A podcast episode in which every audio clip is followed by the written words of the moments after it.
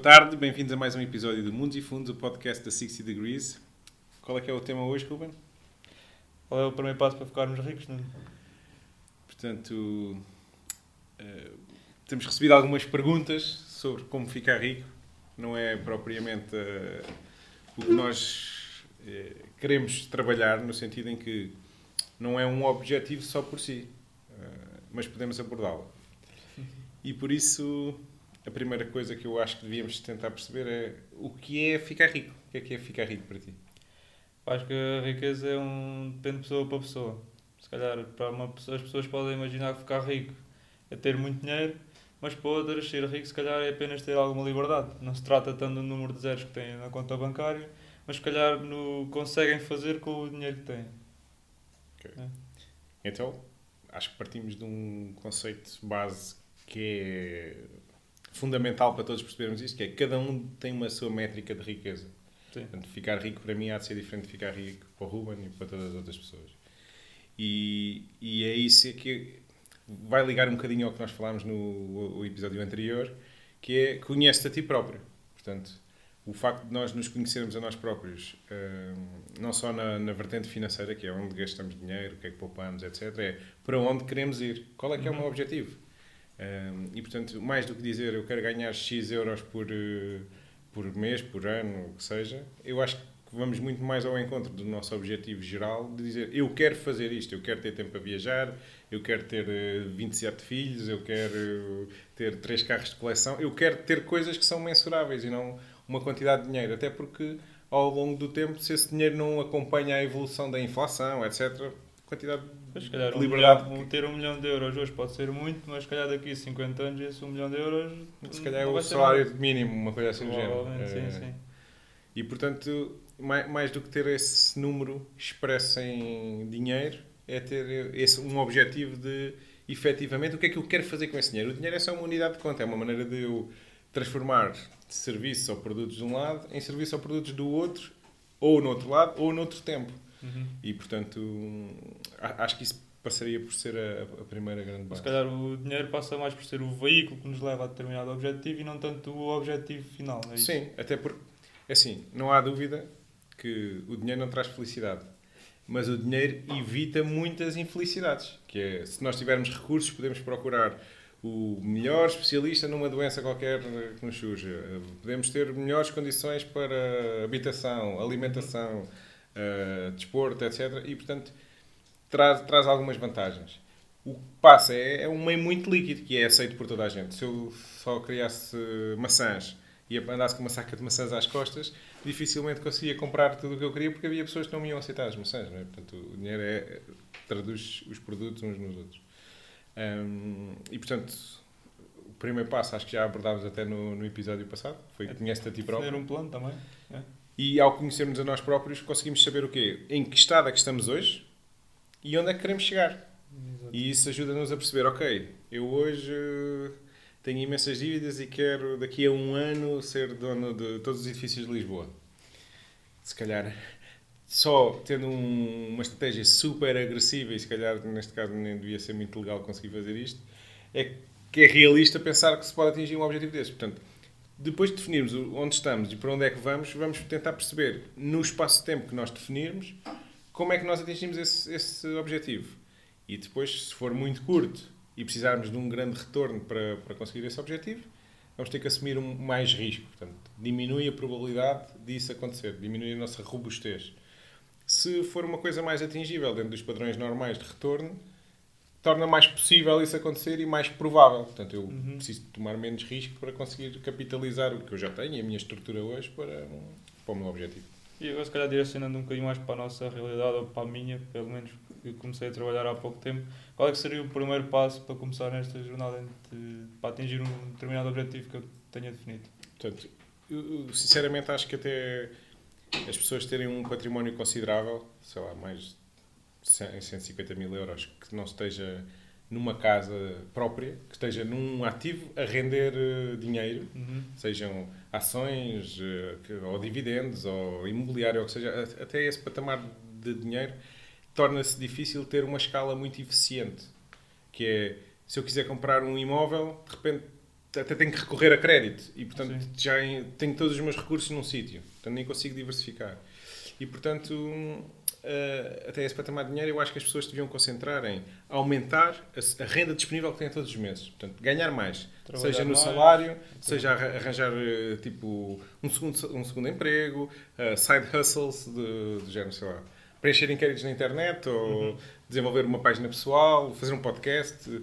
Coisas que possam, de alguma maneira, ganhar escala e que hoje sejam um hobby e que tu até estejas a aprender um conjunto de skills que podem ser eh, utilizadas no futuro. Portanto, capacidades novas como programar, editar vídeos, uh, posicionar um produto de alguma maneira, fazer uma loja online. Coisas que tu podes aprender e que mesmo que o teu negócio desse, desse hobby não funcione, possas usar essas capacidades para vendê-las no futuro a alguém que precise delas. E ser uma atividade que, no limite, se crescer, pode se tornar a tua atividade principal. Portanto, sei lá, alguém que faz uma loja online, hoje pode vender 150 euros este mês, 500 euros no próximo, 1000 euros. Portanto, daqui a dois anos está a vender 10 mil euros por mês, que já tem uma margem de 20%, 2 mil euros por mês de margem. Já começa a ser interessante dizer assim, ok, eu preciso dedicar mais tempo a este negócio crescer e já me dá o suficiente para eu, se calhar, viver todos os meses. E, portanto, um, ter estas perspectivas quando nós estamos a tentar aumentar a nossa renda, que é ser uma coisa escalável e ser uma coisa que desenvolva hum, experiência em áreas que eu possa usar para vender depois, para aumentar o meu salário até mensal.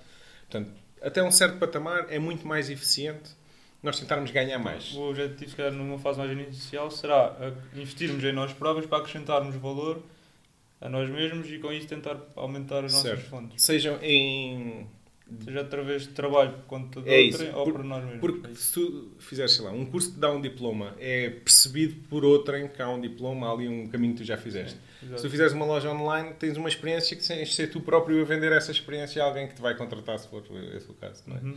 mas, mas isso dá-te outro género de lá está, experiência que uma pessoa que fez um curso se calhar não, não teve, que é, enfrentaste dificuldades sozinho, tiveste de contornar, foste, uh, tornaste o YouTube o teu professor.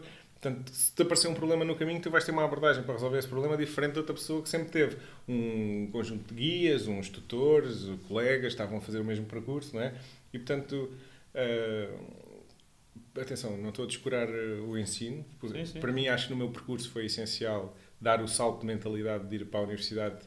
Nunca mais me esqueço de uma frase que um professor nos disse logo ao início, que foi quando alguém lhe perguntou se o exercício estava certo, ele disse: Não está certo nem está errado. Vocês agora na vida ninguém vos vai dizer se está certo ou se está errado. Vocês têm que perceber se estão perto, longe, aproximados, fizeram o raciocínio certo. Não há certos e errados na vida, não é? E, portanto, é isso que nós também temos que compreender: que a nossa experiência só nos permite é ter mais probabilidade de estar certo. Já, já, já enfrentei tantos erros numa certa tarefa que já, já estou com cautela sobre eles. Já, já sei como tornar o meu processo mais robusto para que eles não aconteçam. E, portanto, essa experiência eu acho que traz muito na capacidade das pessoas aumentarem o dinheiro que ganham por mês. Porque permite-te aproveitar pequenas oportunidades de negócio que existem no mundo. Ok, então se calhar tu, pegando se calhar na ideia do ensino, tu vês uma aposta em, através de criar novas iniciativas, novos hobbies, aproveitar os hobbies para criar novos negócios e isso uma, uma forma uh, mais alavancada de poder ganhar rendimento do que propriamente tirar um mestrado para ter mais conhecimentos numa Sim. determinada área tão específica? Eh, depende um bocadinho. Vamos lá ver. De ponto atrás. Um, se o sítio onde tu estás a trabalhar te dá, tu percebes, ok, é uma estrutura grande, que se eu crescer pessoalmente, se eu me especializar numa certa área, até posso crescer dentro da empresa, portanto, tu já, já passaste um, uma seleção inicial uhum. e já tens menos concorrência, que são só os teus colegas da empresa, já não é o mundo certo. inteiro. Certo. Portanto, aí pode ser um caminho viável, especialização. Há empresas que precisam de pessoas certificadas em certas áreas, sei lá, desde a higiene e segurança, a contabilidade, etc., okay. para, para, fazer certos trabalhos que é preciso certificação. E aí é uma via muito boa para também tentar aumentar a renda mensal que nós temos. Outra via, e às vezes até as empresas que, são, que pagam esse, esse custo dessa formação. Outra via é fazermos isso de uma maneira própria, que é dizer assim, ok, vou usar o meu tempo e vou ter duas vertentes em que eu posso ganhar com o mesmo tempo. Uma, aprendo uma uma nova skill, não é? Uhum. Portanto, sei lá, programar, vou aprender a programar, ou vou aprender a fazer vídeos do YouTube, ou vou aprender, a, sei lá, até a gestão de stocks, uma coisa qualquer que, que eu gosto, logística, e vou transformar isso num negócio. Se der certo, até já tenho um negócio e estou a aprender. Se não der certo, pelo menos aprendi. E, portanto, ficas com dois, duas experiências com o mesmo tempo de utilização. Tens é que ter a mente aberta para estares a absorver nisso. Realmente, não fazer as coisas dão mal, vou repetir igual. Não, é um processo. Tens que te adaptar e faço as coisas, enfrentei um problema. Ok, até vou documentar o que eu fiz. Da próxima vez enfrentei o problema. Se calhar agora vou experimentar fazer aqui uma parte do processo diferente. Olha, tornou-se mais eficiente, tornou-se menos eficiente. E, portanto, é nessa jornada de repetição que nós aprendemos. O processo de tentativa e erro é mais enriquecedor do que provavelmente termos o caminho todo dado. É, porque percebes onde é que estão os erros e isso torna-te torna mais. Ok, como tu disseste há bocado, na vida não há certo nem errado, essa é a maneira mais fácil de, de aprender e de crescermos individualmente, não é? E depois temos que ter atenção a duas coisas. Um, há erros que nos podem derrubar, portanto, evitar o, o erro da falência ou all-in, pôr todos os nossos recursos, cometer um erro que me possa atrasar 5 ou 10 anos no meu planeamento. Uhum. E outro é planear demais. Se nós estivermos sempre a planear, a fazer formações, etc., não começamos. Acabas por não fazer nada. Portanto, se não nos pusermos ao caminho, não chegamos ao, ao destino. E, portanto, o começar é uma coisa muito importante. Ir aprendendo à medida que estamos a fazer é uma maneira de começar. Forçar-nos a começar é, é, é às vezes muito doloroso, mas às vezes demoramos mais tempo a começar do que propriamente a fazer alguma coisa. Se calhar coisa. o primeiro passo, se calhar, antes, é mesmo começar, não é? O primeiro passo para ganhar mais é começarmos a fazer alguma coisa e não ficarmos só pelo plano. Sim, portanto, diria que há uma primeira fase preparatória, que é o conhece-te a ti próprio, não é? Que nós falámos, que é, Uhum. ok, onde é que eu estou? Para onde é que eu quero ir? Certo. E sabendo isso, traças um plano de, ok, preciso ganhar mais mensalmente.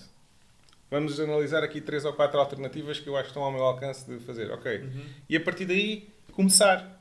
Começar a fazer, começar a tentar e depois ir adaptando à medida que as coisas vão surgindo. Porque Sim, o mundo que nós conhecemos está em, numa evolução a uma velocidade brutal. E portanto, eu planei hoje, só vou fazer daqui a dois anos, o mundo vai estar diferente.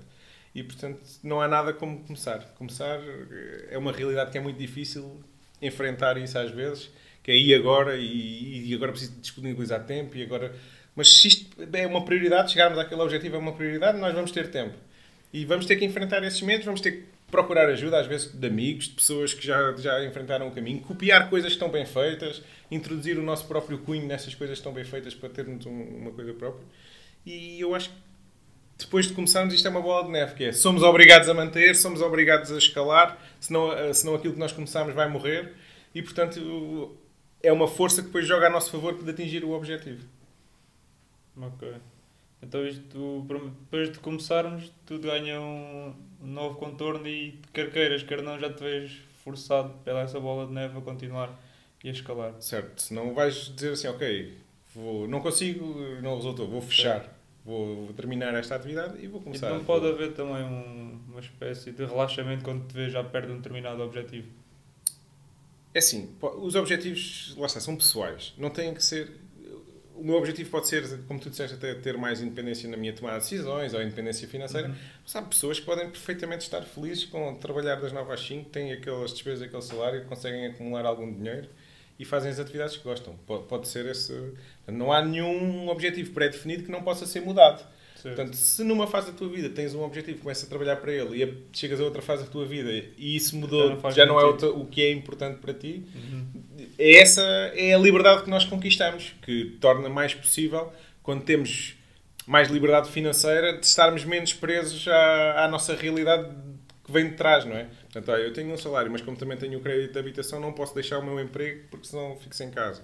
Se eu tiver liberdade financeira, se tiver outras fontes de rendimento, já não se põe esta questão. Não posso deixar o meu emprego se eu não quiser, não é? Se tiver dinheiro para pagar as minhas despesas, é uma opção própria, não é uma imposição eh, financeira. E, portanto, diminui os obstáculos às nossas tomadas de decisões, de sermos mais robustos. E os objetivos acabam por se alterar. Exatamente. Ok. Acho que da- daqui é que vamos conseguir crescer depois para, para fazer análises mais complexas de como investir. Ok.